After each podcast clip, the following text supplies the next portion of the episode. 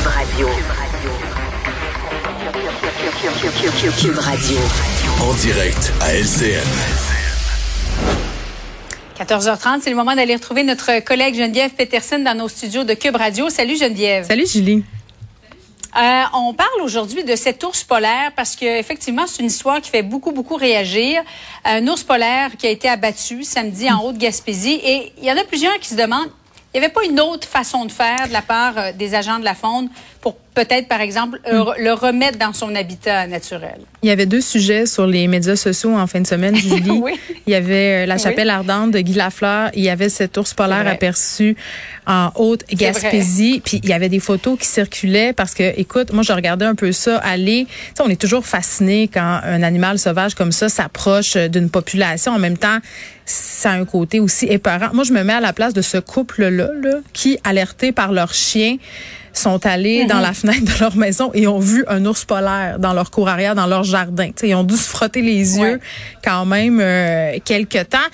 Sais, c'est vrai que bon après ça, euh, puis moi la première là quand j'ai appris parce que la sûreté du Québec quand même euh, tenait la population au courant, là, disait on a aperçu un ours dans, tel secteur parce qu'on sait qu'un ours polaire possiblement affamé qui circule dans une ville, on veut pas ça là. Ça peut représenter un danger non pas seulement pour les animaux de compagnie mais pour les humains. Euh, donc c'est ça, tout le monde surveillait un peu qu'est-ce qui allait se passer. Puis c'est sûr que quand on a appris qu'il avait été abattu, je le disais, moi la première, écoute, j'ai bondi sur ma chaise, je me disais Julie, tu sais c'est un animal quand même en voie d'extinction. Euh, il y a eu plusieurs reportages aussi sur l'ours polaire, sur la fonte des glaciers, sur le fait que c'est un animal qui a de plus en plus de la misère à se nourrir dans son état naturel. Je pense que comme bien des gens, je me disais bon, encore euh, le résultat des changements climatiques, puis c'est sûr que ça a pu jouer dans le déplacement de, de cet ours-là, mais tu vois tantôt je parlais Ben, avec on va regarder ensemble, Geneviève, Oui, parce que moi, j'étais curieuse de savoir où est la population d'ours polaires euh, au Québec? Ouais. C'est un, un- un animal extraordinaire, mais c'est vrai que c'est un grand prédateur.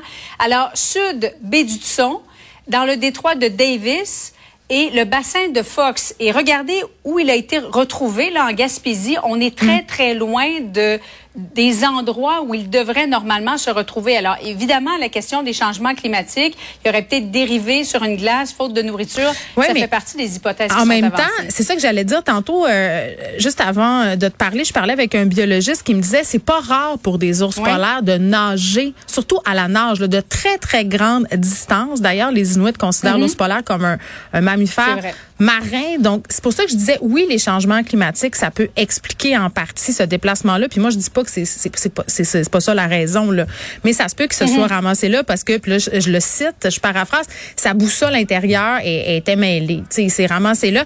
Puis à la réaction des gens, est-ce qu'il aurait pu remonter euh, tout seul, retourner dans ses terres comme on dit? Ben peut-être que oui, peut-être que non. Mais c'est là que euh, les agents de protection de la faune ont dû prendre une décision malheureuse. Mais quand on s'explique pourquoi cette décision-là a été prise, moi on m'expliquait là qu'un ours polaire comme ça, premièrement, euh, c'est compliqué euh, à transporter. On, on anesthésie pas ça comme Il n'y a ça. même pas de cage suffisamment grande. Non. Puis là, je disais, c'était mon petit moment Céline Dion, Julie, pour vrai. Je disais, OK. take a Ah oui, c'est kayak. quoi non, ça? mais tu sais, take a kayak quand elle avait dit ça par rapport aux inondations. Moi, je disais, mais qui a cherché une cage au joug de Saint-Félicien? Mais tu sais, ben non, Julie, c'est bien plus compliqué que ça.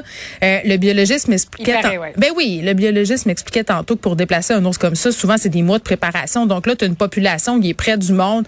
Faut que tu agisses. C'est bien dommage. Mais tu sais, ce que je trouve dommage, tu sais, on va en avoir de plus en plus, j'ai l'impression, des cas comme ça. Rappelle-toi de la baleine dans le vieux port. Tu sais, tout le monde allait se prendre en photo avec, mais dans le fond, c'était pas très drôle ce qui se passait. Là, cette baleine-là s'est ramassée là parce que ça se passait pas bien pour elle. Fameux renard pris sur les glaces. On en a des animaux qui sont Quoi que décontenancés. le renard, euh, il y en a plusieurs qui sont à l'île Sainte-Hélène. Oui, mais ben, il y en a près de chez nous, au Jardin et botanique. le Vieux-Port, il y a une différence. Oui, ben, on s'entend aussi qu'un renard puis une baleine, c'est pas exactement la même affaire, ni un ours polaire dans, dans ta cour arrière.